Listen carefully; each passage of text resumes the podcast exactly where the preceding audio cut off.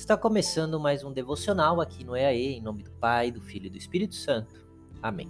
Texto de hoje, Gálatas 2, versículo 20. Fui crucificado com Cristo, assim já não sou eu quem vive, mas Cristo vive em mim. Portanto, vivo neste corpo terreno pela fé do Filho de Deus, que me amou e se entregou por mim.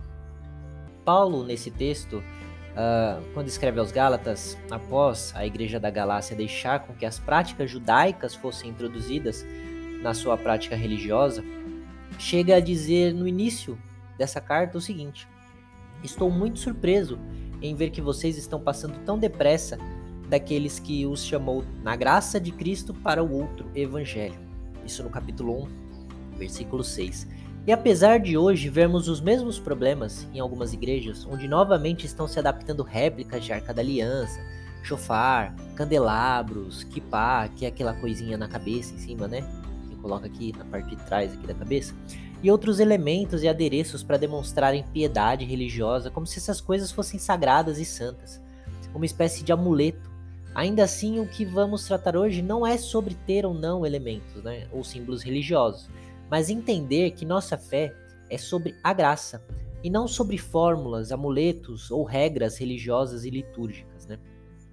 Todas essas coisas uh, têm, em certo grau, o seu valor, seu valor de instrução, mas a nossa fé é sobre a graça. Paulo então ele começa dizendo de quem vive nele não é mais ele mesmo, mas o próprio Cristo. Isso não significa que nossa personalidade e nossa individualidade elas são reprimidas mas que os nossos desejos e vontades são em tudo submetidos à vontade de Deus. Nós então, de bom de bom grado, né, e por vontade própria, deixamos de fazer o que fazemos porque queremos ou porque achamos que devemos, mas fazemos o que fazemos porque Deus se agrada e requer de nós essas atitudes. E isso é, é, de uma forma tão completa que, apesar de vivermos nós nesse corpo aqui, vivemos pela fé e pela fé nos movemos em direção à vontade de Deus.